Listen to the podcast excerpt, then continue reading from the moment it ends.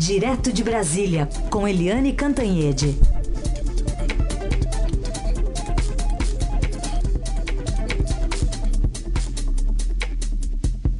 Oi, Eliane, bom dia. Bom dia, Carolina. Bom dia, ouvintes. Vamos falar sobre a formalização da aliança com o Centrão? Alckmin agora, é, enfim, vai ter algum trabalho para administrar alguns conflitos ali, especialmente nos estados. É até um destaque da, da reportagem do Estadão de hoje. Exatamente, é aquela história do casamento, sabe, Carolina? Na hora da festa, do namoro, é tudo lindo, bonito, champanhe, beijinhos e tal.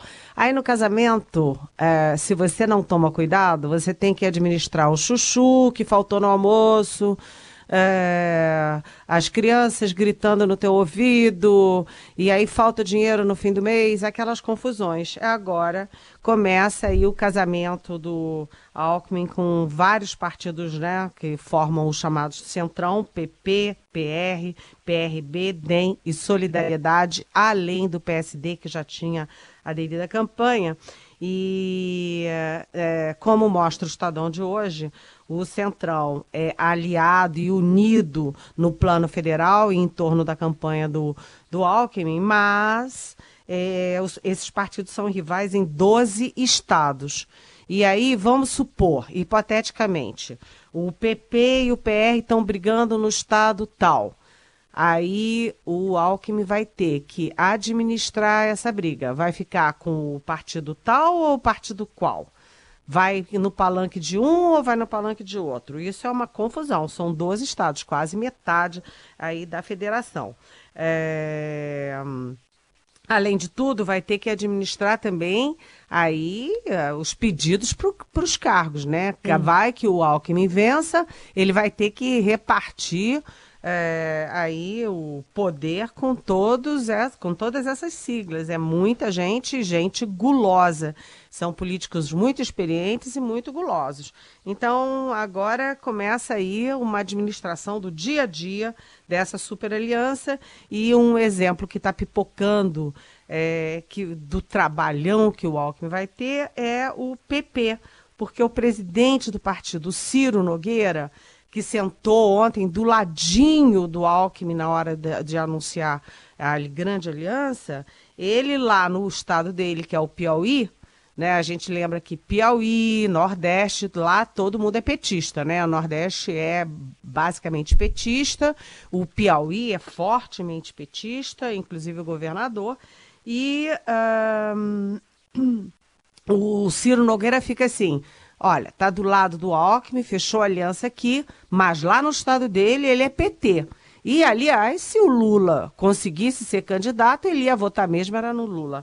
E o, esse mesmo Ciro Nogueira, que está é, tá com um pé numa canoa e com um pé noutra, ele já quer até emplacar a Margarete Coelho, a vice-governadora, como vice do Alckmin. Ou seja, esse tipo de pressão, de pedido, de divisão é, eu não sei por que, que as pessoas fazem tanta questão de ser candidato à presidência, sabe, Carolina? Hum. É, aliás, eu até queria puxar aqui é, a sua, o assunto da sua coluna hoje, titulada de Coisa de Lunático, porque a gente está falando muito sobre vice, né? E existe um frenesi pelo vice, se nem os candidatos a presidente ainda empolgam boa parte do eleitorado. Por que, que a gente está colocando tantas atenções assim nesse cargo? Pois é, é, essa é uma boa pergunta, porque a eleição ainda não colou. Né? Ah, o eleitorado não está nem aí para o próprio candidato à presidência. Você sabe que tem pesquisas, ontem eu estava conversando com esse pessoal de pesquisa, hum. e tem pesquisa mostrando que muita gente dentro de São Paulo não sabe que o Alckmin é candidato à presidência da República. Nossa. E o Alckmin não é um desconhecido de São Paulo, ele foi governador três vezes do estado, é. né? E muita gente dentro de São Paulo não sabe, fica surpreso. Ah, o Alckmin é candidato, é. E ao mesmo tempo que a população nem sabe quem são os candidatos, o mundo do político só fala em vice. Você viu que a gente passou a semana inteira é. discutindo vice, é. né?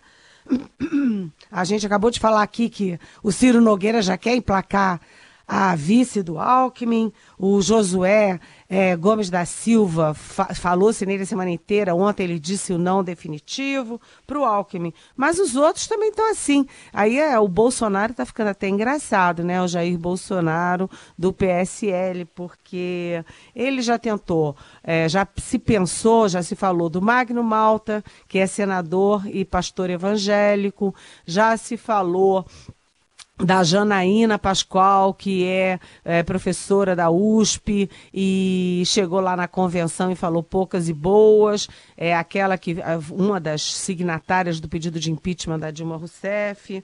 É, agora está se falando é, em no astronauta, né, no Marcos Pontes, que é astronauta, aí fica todo mundo brincando. Isso aí é coisa de lunático, né? Porque botar um astronauta de vice. E aí a mim aparece o príncipe, o Luiz príncipe, Felipe né? de Orleans e Bragança. Aí eu botei na coluna, né, que a gente estava conversando na redação, é, o Marechal Deodoro da Fonseca, o Marechal Floriano Peixoto, os primeiros presidentes que lutaram tanto pela República, devem estar se remoendo lá na tumba, né? Porque vem aí um militar que se apresenta como militar, foi militar 25 anos atrás, mas enfim, se apresenta como é, ressuscitar aí a monarquia. Enfim, é, aliás, até dois é, generais da reserva já foram é, já foram cotados também para vice do Bolsonaro. Então é uma profusão de gente, né? E, e por que que há isso tudo? Porque ah, o vice, ele primeiro, ele é, consolida alianças. E as alianças são importantes porque te dão tempo de televisão, te dão governabilidade depois, te dão tropa para fazer campanha nos estados. Então, o vice é, consolida, é, solidifica alianças. É, e traz também muita gente, como o próprio Josué, que é um homem riquíssimo, também agrega é, financiamento de campanha. É, e, e, além de tudo isso, tem uma pesquisa da Record Real Time, Record com a, a, o, o, o, grupo de pesquisas Real Time, mostrando que 33% dos pesquisados têm muita preocupação com um novo impeachment, porque já teve o do Collor e teve o da Dilma, assim, num espaço curto de tempo. É, e 17% temem razoavelmente esse novo impeachment. Então, uma base grande do eleitor teme o impeachment e aí quer saber quem vai ser o vice, né? Quem vai ser. O, lembra, o Sarney era vice e virou presidente porque o Tancredo morreu. O Itamar Franco virou, era vice e virou presidente porque o Collor teve impeachment. Agora o Temer é, virou presidente porque a Dilma teve impeachment. Então o vice, que não era nada, era um enfeite, está virando aí um, um personagem importante da eleição desse ano. Bom, outro assunto que a gente pode falar também é sobre a, a, a força ou a, a fraqueza né, do presidente Temer, porque, enfim, o presidente está no comando, está na máquina e pela primeira vez tem pouco ou quase nenhuma influência na sucessão presidencial, né? Pois é, é já que a gente está falando em vice, né? o Temer, é? você é verdade, você lembrou muito bem, né? Puxou para o próprio Temer, porque é, o Temer que assumiu no impeachment, ele assumiu com boas credenciais, porque afinal das contas é um professor de direito constitucional, com vários livros publicados, é de um partido grande que é o MDB, que na época era o PMDB, é de um estado importante que é São Paulo. Quer dizer, ele entrou com assim com pelo menos entrou com as credenciais para ocupar a presidência. Mas ele é, teve muito impacto, né, uma reação muito forte é, das esquerdas, principalmente do PT, de setores do funcionalismo que pressionaram muito por reajuste, por é, setores da cultura, setores da educação, todo mundo pressionando muito, e depois vieram as duas denúncias do procurador Rodrigo Janot. O fato é que o regime presidencial brasileiro é um regime presidencial fortíssimo, né? O presidente manda muito, tem decreto, medida provisória. Ele é um presidente forte no Brasil e, e a política é muito personalizada é, aqui no Brasil.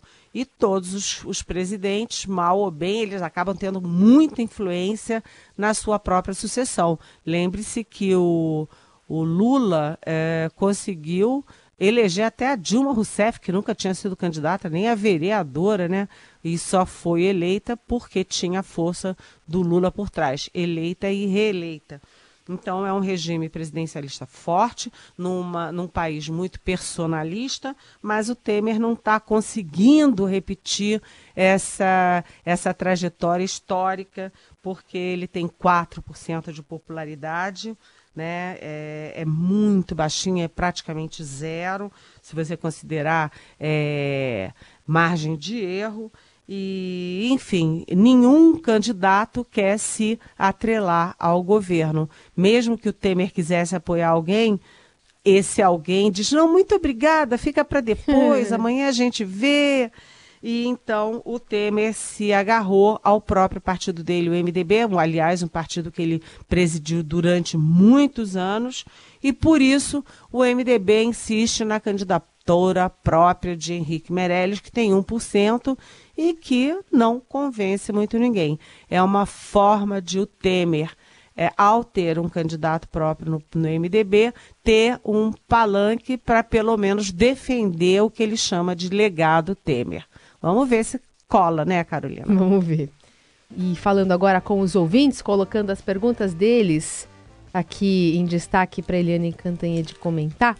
Bom, tem a notícia do ex-prefeito do Rio de Janeiro, Eduardo Paes, que anunciou ontem que será candidato ao governo do estado e ainda não está definido quem será o vice na sua chapa. Agora tem ouvinte falando o seguinte: o que você achou dessa candidatura? O Célio do Butantan, Eliane. Oi, Célio. Bom dia, bem-vindo. Era uma candidatura esperada porque o Eduardo Paes ele foi um prefeito do Rio é, muito, vamos dizer, bem sucedido, bem avaliado. Ele foi muito efetivo. Ele foi prefeito na época da Olimpíada. A Olimpíada é, foi considerada na época um sucesso, deu tudo certo e tal. Então o Eduardo Paes ele tinha um capital político que ele agora investe nessa candidatura ao governo ele hum, volta ao partido original dele, porque ele era do DEM, é, muito ligado ao prefeito, ex-prefeito César Maia, uh, e, e depois foi para o MDB, e era do grupo do, uh, do famoso, famosíssimo agora Sérgio Cabral, o governador que está eh, condenado a mais de, sei lá, eu, eu acho que já está em 100 anos, porque toda hora tem uma condenação para o Sérgio Cabral e ele está preso no Rio de Janeiro. Ele foi do, então, uh, o César o Eduardo Paes, ele foi do grupo do, do César Maia, primeiro, depois ele saiu do DEM, foi para o MDB, foi do grupo do Sérgio Cabral e do Pezão, do atual governador Luiz Pezão, mas ele passou razoavelmente ao largo de todas essas lambanças do MDB. Se a gente olhar, o Eduardo Paz não tem contra ele nenhuma uh, acusação, nenhuma denúncia, nada se referindo a desvios uh, do governo do Rio ou uh, da prefeitura. O que ele tem contra ele é uma é, tem um processo em relação à eleição, uma, uma, na justiça eleitoral, o que é outra, outro tipo de gradação. Então ele saiu mais ou menos ileso daquela tragédia da corrupção do Sérgio Cabral. E ele tem, além da força do pai dele, é, que também foi muito bem avaliado, ele agora tem a força do presidente da Câmara, o Rodrigo Maia, que é do DEM e que vai ser candidato a deputado para voltar à presidência da Câmara. O Eduardo Paz, portanto, ele não apenas era um candidato considerado óbvio, como ele entra como um candidato bastante forte ao governo do Rio de Janeiro. Coitadinho do Rio de Janeiro, precisando tanto dar certo, né? Pois é. Bom, agora 9h27. Eldorado na Flip 2018.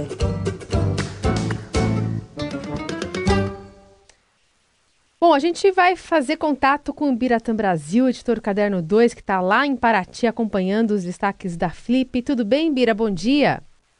Bom dia, Carol. Bom dia, Eliane. Tudo bem? Tudo Bom certo. dia.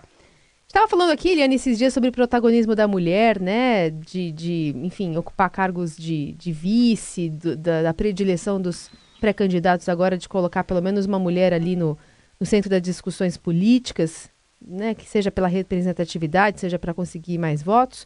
Mas o Bira hoje tem um destaque, hoje aqui na, da cobertura de Paraty, falando também dos desafios infinitos das mulheres na literatura, né, Bira? É verdade. Você vê que a mulher sempre tem desafios, não tem como, né? Você falando agora, eu estava me lembrando da mesa que foi mais interessante de ontem, Hum. Que reuniu a Djamila Ribeiro, brasileira, e a Selva Almada, argentina.